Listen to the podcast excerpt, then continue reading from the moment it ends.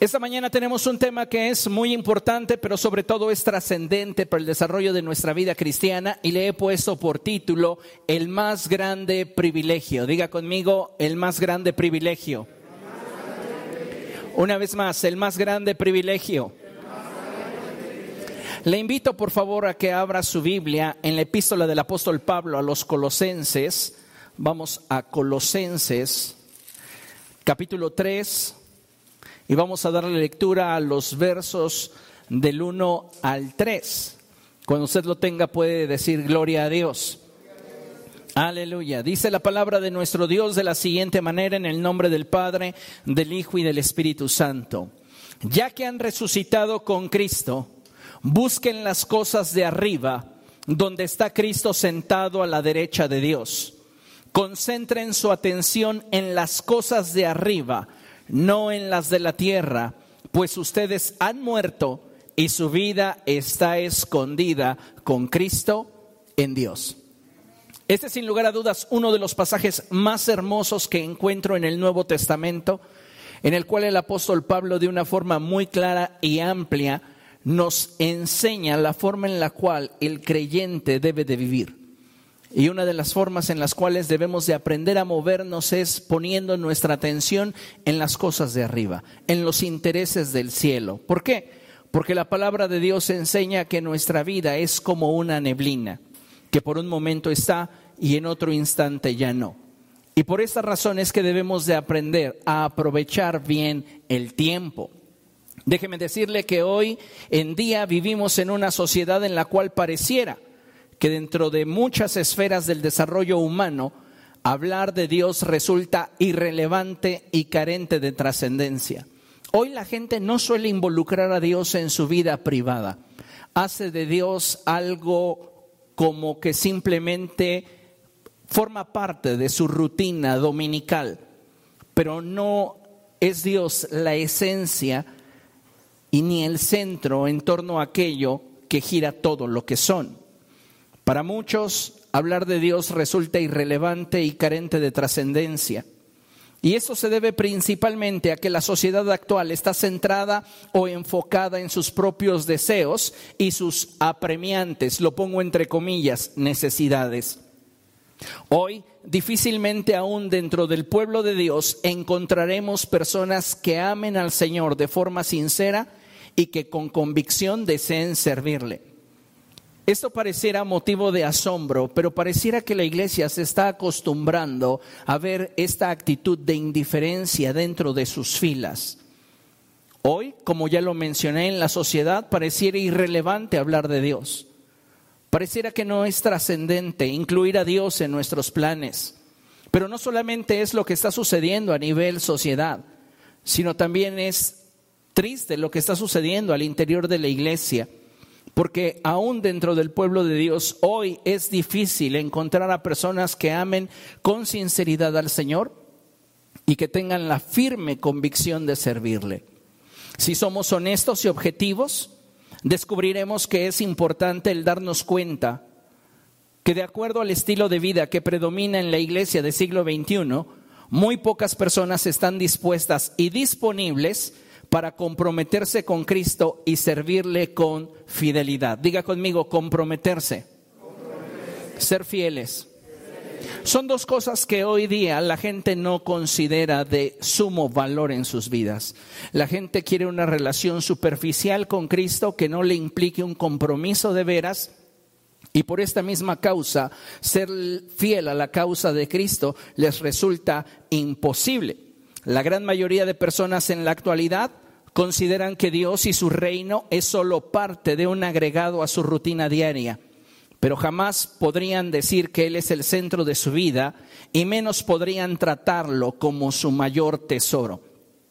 Y si algo quiero que comprendamos es que si tu corazón no está centrado en Cristo, difícilmente encontrarás en Él tu tesoro ya que toda persona tiende a tener por preciado solo aquello que logra despertar su interés y provoca su corazón de una forma constante. Ya la Biblia lo menciona de esta forma. Donde está tu tesoro, ahí está tu corazón.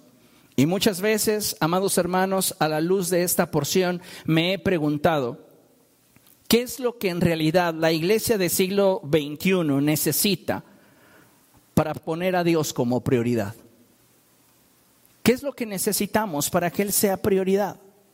¿Qué es lo que nos hace falta? ¿Por qué aún muchos cristianos, si lo pongo entre comillas, demuestran un alto grado de indiferencia hacia aquel que les ha amado? Hablamos de una relación bilateral, esa relación que se establece con Dios a través de Jesucristo por medio de la fe. Es una relación de correspondencia. Nosotros le amamos a Él porque Él nos amó primero. Pero ¿sabe cuál es el problema? Que hoy día la gente está tan ensimismada en sus propios deseos, en sus propios anhelos, que lo único que demuestran hacia la persona que les ha amado es indiferencia. Y surge allí la pregunta, ¿qué es lo que nos hace falta para que Dios vuelva a ser el centro de nuestra vida? Para que Él vuelva a ser prioridad. Recordemos que es imposible que podamos pagar por el amor que hemos recibido de parte de Dios, pero siempre tendremos la capacidad de poder corresponder. El punto es que muchos de nosotros, cuando estamos enfocados en aquello que resulta para nosotros de mayor interés y de mayor importancia, nos olvidamos de corresponder al favor y la gracia que Dios nos ha dado. ¿Y qué consta esa gracia? ¿De qué consta esa gracia? Mire, considere lo siguiente. En Efesios capítulo 2, versos del 18 al 20, dice la escritura de la siguiente manera, pues por medio de él tenemos acceso al Padre por un mismo espíritu.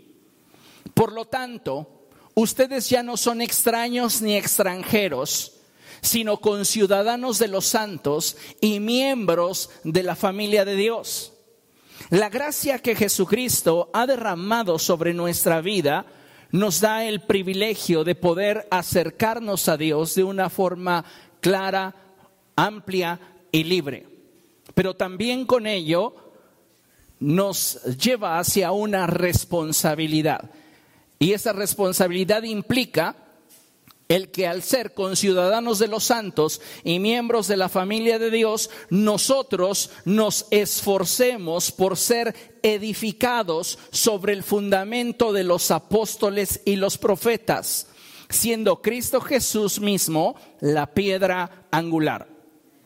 Tenemos una responsabilidad y es el de ser edificados, el de crecer, el de seguir avanzando en nuestra relación con Dios, el seguir profundizando en nuestra relación con Cristo. Como leemos en el pasaje, Dios nos ha dado el privilegio de ser sus hijos y nosotros tenemos la responsabilidad de corresponder. Y aquí surge nuevamente una pregunta, ¿cómo puedo corresponder al amor que Dios me ha demostrado? Para mí la respuesta más sencilla sería, entrégale tu vida, sírvelo con amor y prontitud, esmérate en agradarle y dale muestras de que Él es lo más importante en tu vida.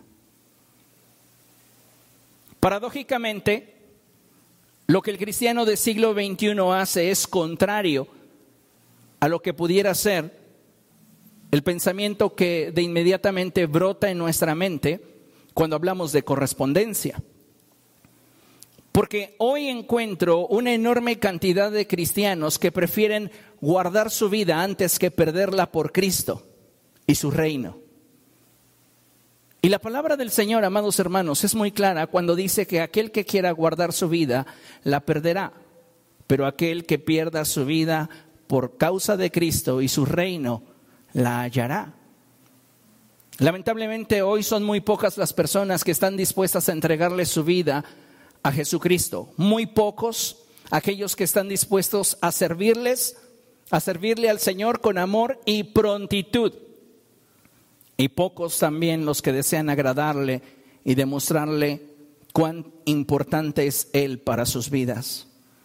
Servir al Señor es entonces una forma de corresponder a su amor y también es una manera en la cual podemos manifestar nuestro amor por Él.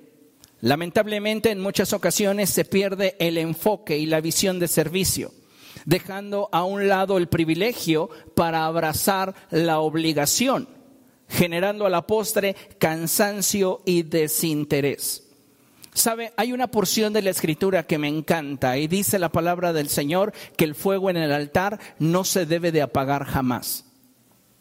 Dios inició ese fuego, Él lo comenzó, pero cada uno de nosotros es responsable de que ese fuego se mantenga ardiendo. El problema es que muchos cristianos esperan que Dios lo haga todo y ellos no se comprometen a tal grado de poder trabajar en conjunto, en acuerdo con Dios, a fin de que el amor por Él, la pasión por Él, el compromiso por Él se mantenga vivo. Y tristemente, como he mencionado, hay quienes, lejos de abrazar el privilegio, cargan con la obligación. Servir a Dios debería ser para todos nosotros un gran privilegio y no una carga que hacemos simplemente porque tenemos la obligación o el compromiso. Escucha bien esto. Cuando tu enfoque acerca del servicio que ofreces a Dios cambia y dejas a un lado el privilegio para abrazar la obligación, conviertes en una pesada carga aquello que Dios te llamó a hacer de forma libre y espontánea.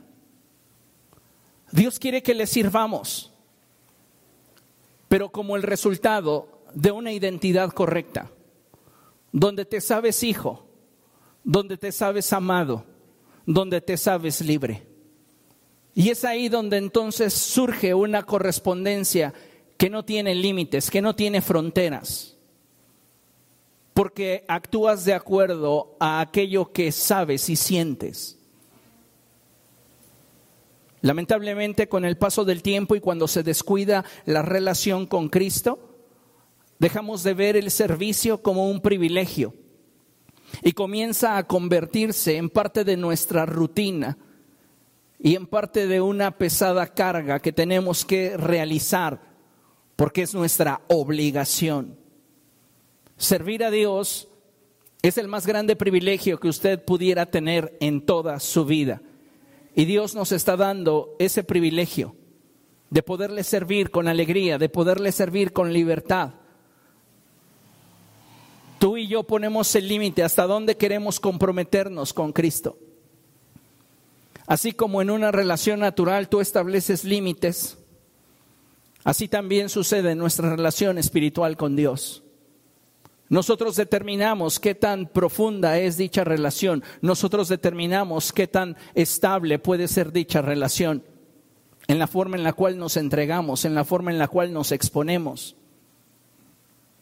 En una ocasión le preguntaron al evangelista Billy Graham cuánto le había costado seguir a Cristo. A lo que él respondió con una gran sonrisa diciendo, ser salvo y recibir el perdón de mi Señor fue gratuito seguirle y servirle me costó todo. Y es que iniciar una relación puede ser sencillo, pero mantenerla viva al paso del tiempo implica un gran esfuerzo y un gran compromiso. Y si no lo hay, si no existe esa disposición, si no existe esa libertad, aquello que hacemos se convierte en una carga y comienza poco a poco a destruir aquello que en un momento nos motivó a actuar. Y lamentablemente muchas veces sucede así dentro del pueblo de Dios. La gente se cansa de servir al Señor. Se olvidan de que servirle es un privilegio y un alto honor. Y comienzan a verlo como algo que les provoca cansancio, les fatiga, o que les representa un costo demasiado alto como para perseverar en ello. Mary, Miriam, ustedes hoy van a ser catapultados a, una, a un nuevo nivel y ustedes deben de tener un corazón libre para servir a Dios. Van a ver muchas cosas que vendrán con el tiempo, pero que ninguna situación les robe su libertad. sean libres para servir a Dios. Y lo mismo puedo expresar a cualquier área de servicio. Músicos, edecanes, audio, producción, hasta la elaboración de alimentos. Si no lo hacemos con alegría, si no lo hacemos con libertad, el servir a Dios se convierte en una carga. Y sabes, cuando tú haces algo por obligación, ya no es fruto de agradecimiento. Y lo que debería de motivarnos a actuar, a hacer, es la gratitud de saber la gracia y el favor que hemos recibido de parte de Dios. Al escuchar el testimonio de Billy Graham surge una pregunta y la pregunta sería, ¿por qué lo hizo? ¿Por qué estuvo dispuesto a pagar un alto costo por servir a Jesús? La respuesta para aquellos que lo hemos vivido y aquellos que hemos atravesado por ese proceso es simple, porque consideras que lo vale. Tú no te arriesgas ni inviertes todo cuanto tienes en algo que consideras que vas a perder. Te entregas, te inviertes en aquello que consideras que tiene valor y tiene trascendencia. Y yo creo que ese es el motivo por el cual podemos hoy entender el corazón de este evangelista que en su momento, cuando sirvió al Señor, lo dio todo. Para él, Jesús lo valía. Y entonces la pregunta es, ¿por qué para muchos cristianos hoy Jesús no lo vale? ¿No vale su esfuerzo? ¿No vale su inversión? ¿No vale su trabajo? ¿No vale su tiempo? ¿No vale su dinero? Esperamos que Jesús venga a nosotros para darnos vida, para bendecirnos, para proveernos. Pero ¿qué estamos dispuestos nosotros a hacer por Jesús? Mira, hay un pasaje que me encanta y está en Mateo capítulo 4, versos del 18 al 20. Y dice la palabra del Señor así, mientras caminaba junto al mar de Galilea, Jesús vio a dos hermanos. Uno era Simón, llamado Pedro, y el otro Andrés. Estaban echando la red al lago, pues eran pescadores. Vengan, síganme, les dijo Jesús, y los haré pescadores de hombres. Lean conmigo. Al instante dejaron las redes y los siguieron. Cualquiera podría decir qué loco, ¿no? Pareciera que es una decisión simplemente tomada por impulso o tomada por emoción. Pero si usted es observador, se dará cuenta que en el verso 17 del capítulo 4 de Mateo se nos explica que Jesús ya estaba predicando tiempo antes de haber llamado a sus discípulos para que le siguieran. Entonces, si Jesús ya estaba ejerciendo el ministerio, es muy seguro que por mucho tiempo, muchos días, muchas semanas o quizá meses, sus discípulos ya habían estado escuchando el mensaje de Jesús. Ya las palabras de Jesús habían estado despertando su corazón para el propósito que Dios tenía para ellos. En otras palabras, cada vez que Jesús predicaba, Él tocaba el corazón de aquellos que escuchaban su mensaje. Pero en especial, Jesús sabía que sus palabras estaban tocando el corazón de Pedro y Andrés.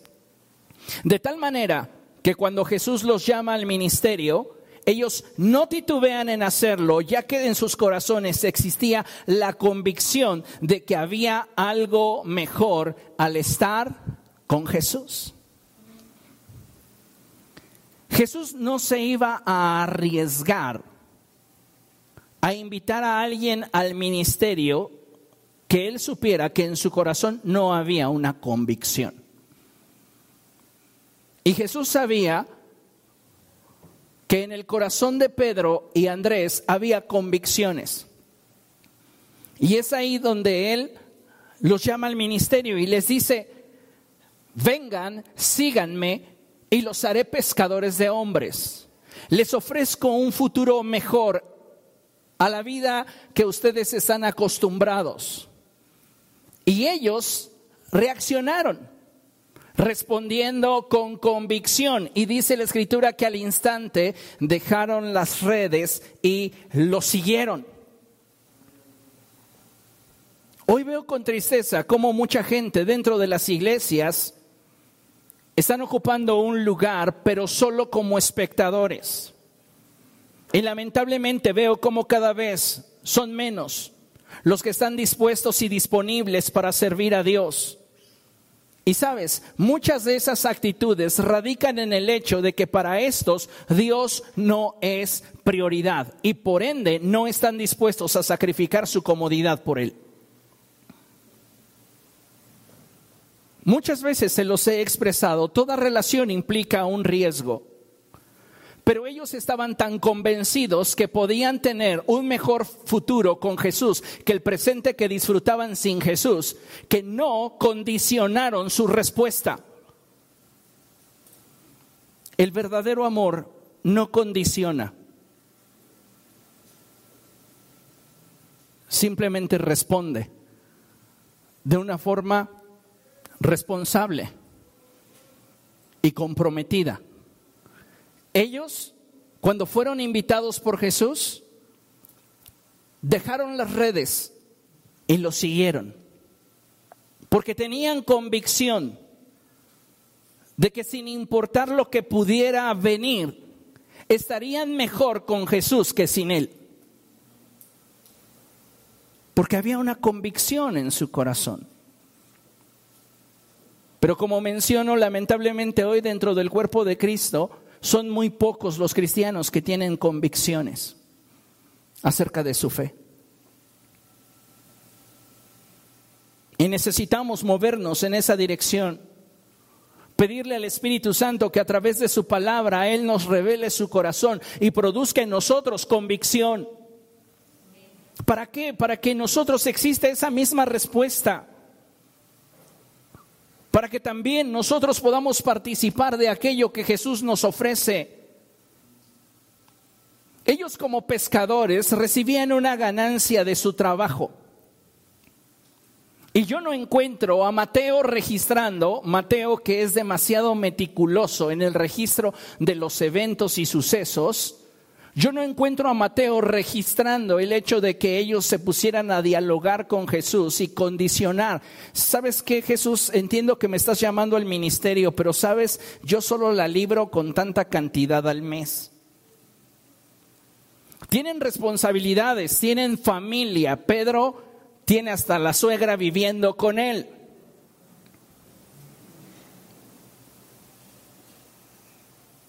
No se puso a condicionar a Jesús, bueno, ¿de cuánto me va a tocar?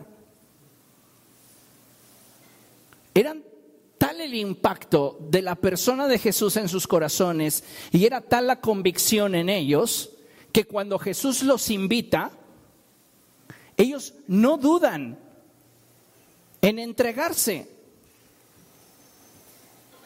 Y sabes, hoy día hay muchas personas que han recibido de parte de Dios un llamado a diferentes áreas de servicio y su respuesta es no. Porque no creen que Dios tenga el compromiso suficiente como para sostenerles. ¿Sabes tú cuántas veces llegó Pedro a su casa diciéndole a su esposa, pide prestado porque esta quincena no nos dio nada a Jesús?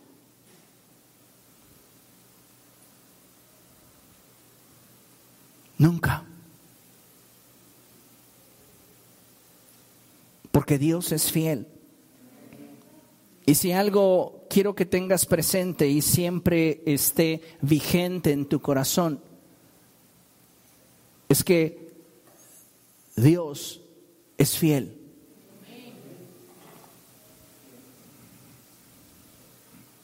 Lamentablemente, Muchos cristianos hoy día no están teniendo esa misma visión que hubo en Simón y que hubo en Andrés. Y la gente hoy día piensa que la única forma de salir adelante es haciendo lo que ellos pueden hacer, sin involucrar a Dios, sin hacer de Dios el eje de sus vidas. Y sabes, si tú haces de Dios el eje de tu vida, Él siempre te va a suplir y siempre te va a proveer, pero jamás debes de perder el enfoque de que disponer tu vida a Él, servirle, entregarle tu tiempo, entregarle tu esfuerzo, es la mejor inversión de tu vida. ¿Cuántas veces no invertimos en algo que esperábamos obtener un resultado y no lo tuvimos? Un negocio. Y al final, con tristeza, tuvimos que cerrar la cortina y decir, no funcionó, perdí. Lo mismo sucede con relaciones, lo mismo sucede en muchos ámbitos de nuestra vida.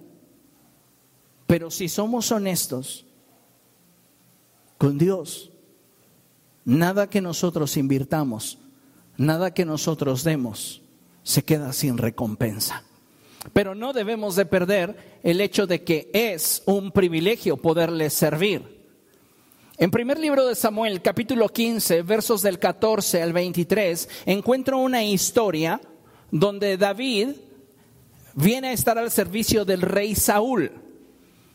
Y fíjate, estar al servicio del rey Saúl era un privilegio para todo aquel que tuviera la oportunidad de hacerlo.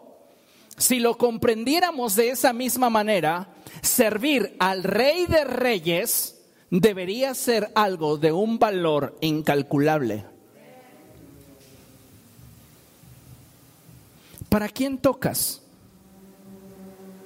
¿Para quién cantas? ¿Para quién sirves? ¿Para quién te esmeras? ¿Para quién inviertes? ¿Es para quedar bien con un hombre?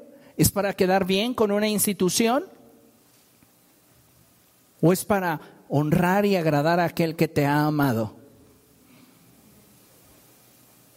Imagínense este cuadro. Vamos a primer libro de Samuel, capítulo 15. Primero de Samuel, capítulo 15, versos del 14 en adelante. Y dice la escritura así.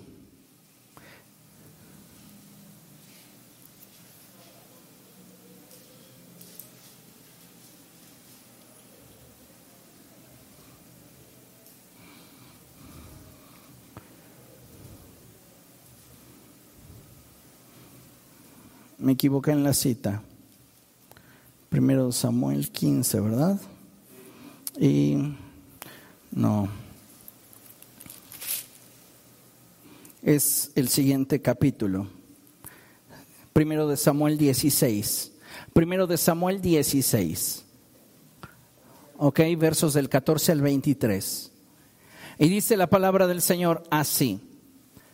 El Espíritu del Señor se apartó de Saúl y en su lugar el Señor le envió un espíritu maligno para que lo atormentara. Sus servidores le dijeron, como usted se dará cuenta, un espíritu maligno de parte de Dios lo está atormentando. Así que ordene su majestad a estos siervos suyos que busquen a alguien que sepa tocar el arpa. Así que cuando lo ataque el espíritu maligno de parte de Dios, el músico tocará y su majestad se sentirá mejor. Bien, les respondió Saúl, consíganme un buen músico y tráiganlo. ¿Qué está buscando Saúl? Un buen músico. Pero Dios tiene preparado para él algo mejor. Tú eres a los ojos de Dios mucho más valioso de lo que tú mismo te puedes concebir. Y si Dios te está llamando al servicio del Rey de Reyes, es porque hay una labor que tú y solo tú debes desempeñar. Dice la palabra del Señor que uno de los cortesanos sugirió, conozco a un muchacho que sabe tocar el arpa. Hasta ahí el requisito del rey Saúl estaba cubierto. Conozco a un muchacho que sabe tocar el arpa, pero no solamente eso, es valiente, hábil guerrero, sabe expresarse y es de buena presencia. Además, el Señor está con él. Su padre es Isaí, el de Belén. Entonces Saúl envió a sus mensajeros para decirle a Isaí, mándame a tu hijo David, el que cuida del rebaño. Isaí tomó un asno, alimento, un odre de vino y un cabrito y se los envió a Saúl por medio de su hijo David. Isaí se sentía tan privilegiado de que el rey hubiera escogido a su hijo para servirle, que hasta regalos le envió. ¿Qué tan privilegiado te sientes de trabajar donde trabajas? De ocupar el lugar que ocupas donde te desenvuelves laboralmente. Si te sientes privilegiado, te aseguro una cosa, valoras ese trabajo. Pero ¿sabes qué sucede con las cosas de Dios? Que como no nos son importantes, porque de entrada Dios no nos es importante, entonces tomamos el servicio como cualquier cosa, como la pérdida de tiempo, como mi hobby de fin de semana.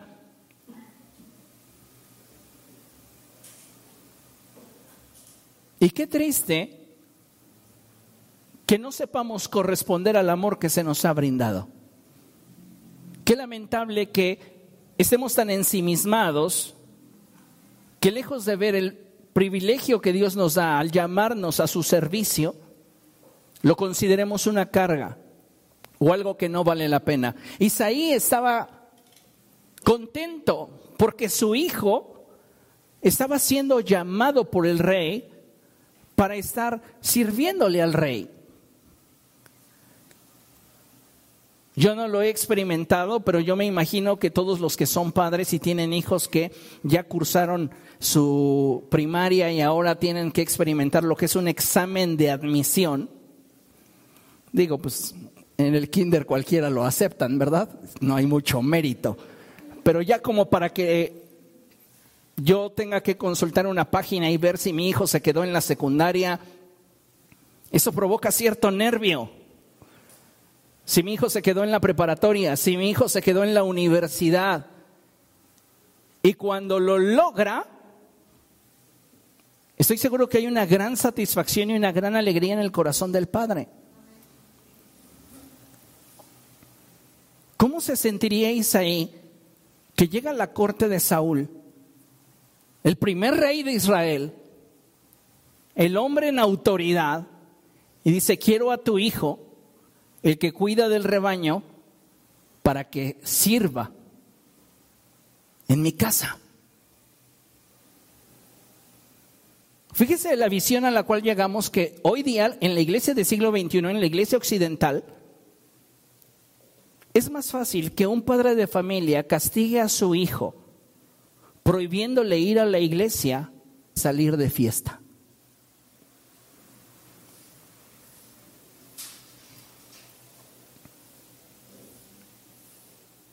Y hablamos de prioridades.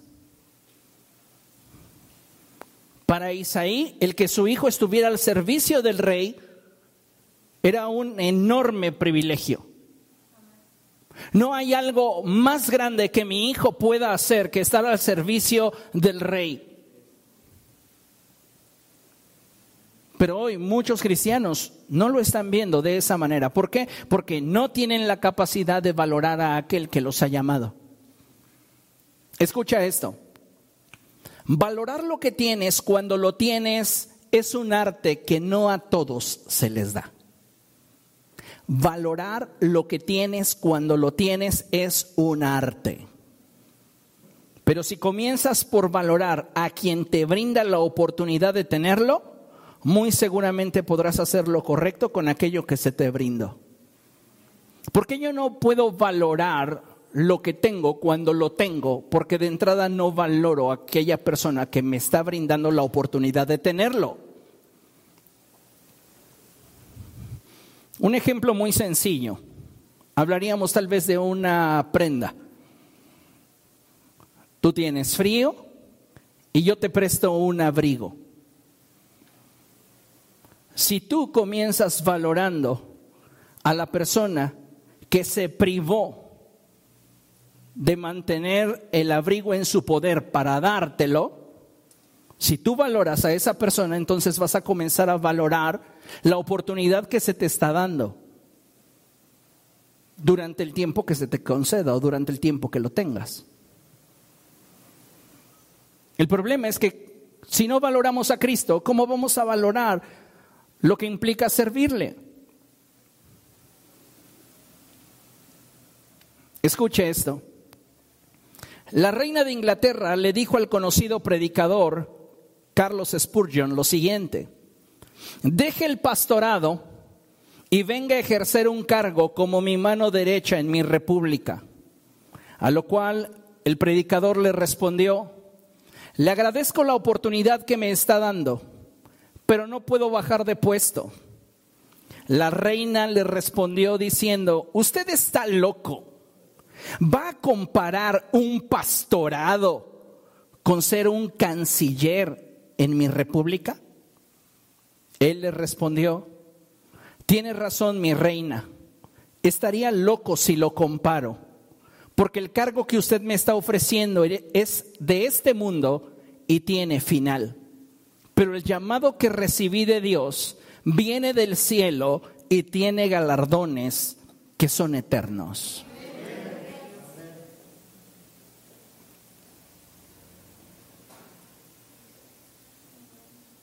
Hace algunas décadas, en esta iglesia, había un hombre que fue llamado por Dios para hacer lo que nadie más quería hacer o a lo que muy pocos les gusta hacer, la limpieza del templo. Ese hombre abrazó ese llamado de Dios con tal pasión, con tal amor, que siempre antes de que iniciara cualquier reunión en este lugar, llegaba y hacía el aseo meticuloso de todas las áreas. Y terminando, no crea que comenzaba a quejarse por los que llegaban y le ensuciaban su entrada. Terminando, se postraba en el altar que estaba de aquel lado y daba gracias a Dios por el privilegio de que le, que le había dado de poderle servir. ¿Por qué no valoramos el servicio? porque no valoramos a quien nos está dando la oportunidad de tenerlo. No es cualquier cosa, no le damos importancia, cuando nuestra actitud debería ser semejante a la que Isaí tuvo. Mi hijo está siendo llamado por el rey. Llévale estos regalos. No te vas a presentar delante del rey sin nada que ofrecerle.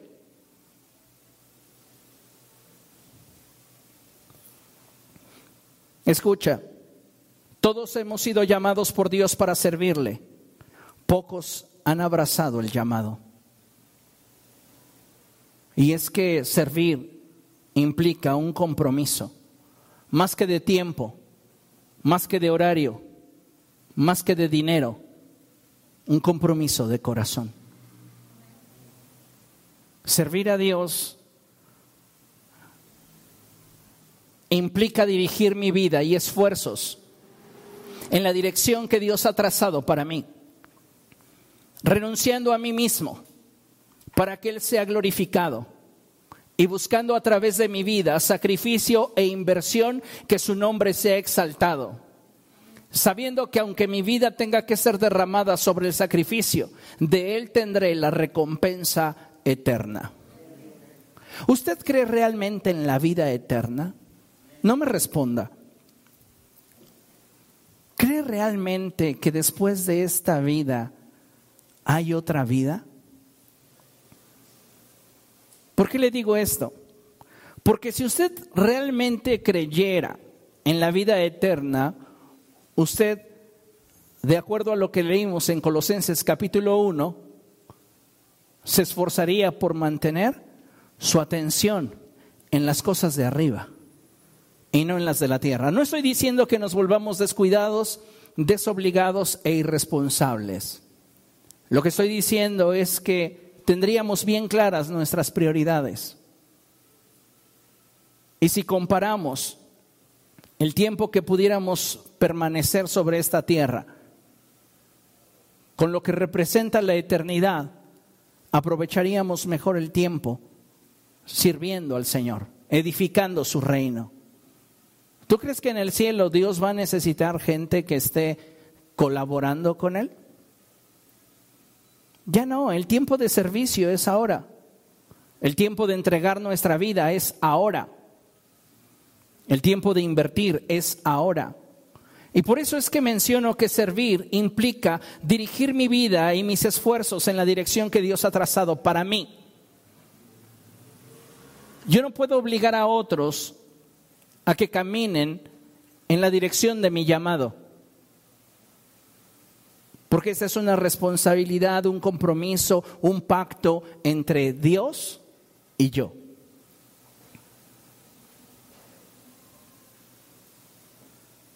Y tú sabes cómo has respondido al llamado de Dios.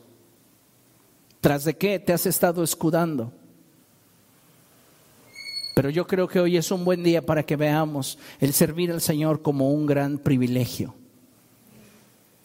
Si algo puedo asegurarte es que Dios paga mejor. Hoy día muchos deciden decir no al llamado de Dios por el alto costo que perciben a la distancia. Sin embargo, aún en medio de ese alto costo, existe una enorme satisfacción para aquellos que abrazan el llamado, y es el de poder ser útil a los propósitos de aquel a quien su corazón ama.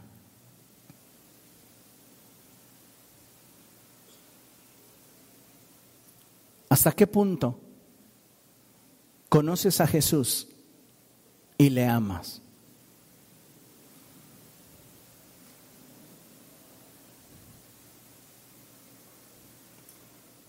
Es importante que volvamos a ver el servir a Dios como un privilegio. Y cuando tú lo ves de esa forma, entonces ya no es tu sacrificio, ya no es tu entrega lo que le da sentido y significado a tu vida, es el amor que te motiva a dejarlo todo por Él. Pero necesitas comprometerte realmente con Cristo. Amén. Finalmente concluimos con esta porción de la escritura y en primera los Corintios capítulo 1 versos 26 al 27 dice la escritura lo siguiente: Hermanos, consideren su propio llamamiento. No muchos de ustedes son sabios según criterios meramente humanos, ni son muchos los poderosos ni muchos los de noble cuna. Pero Dios escogió lo insensato del mundo para avergonzar a los sabios y escogió lo débil del mundo para avergonzar a los poderosos. En términos simples, Pablo le dice a la iglesia, ubíquense. Dios no los escogió porque fueran los más sabios, ni los más influyentes, ni los que tienen más recursos. Dios los escogió simplemente porque quiere llevar a cabo un propósito con ustedes. Y eso es un privilegio. Hoy más que nunca tenemos que abrazar el privilegio y entender que servir a Dios es lo más valioso que nosotros pudiéramos hacer. Dios nos ha escogido con un propósito. Y mientras que nosotros le sirvamos con amor y devoción, Él cumplirá su voluntad en nosotros, haciéndose cargo de todo aquello que Él sabe que necesitamos. Neri, Miriam, Dios los va a sorprender en todas las áreas de su vida. Pero para que Él los pueda sorprender, ustedes deben estar dispuestos y disponibles. Y Dios se habrá de glorificar.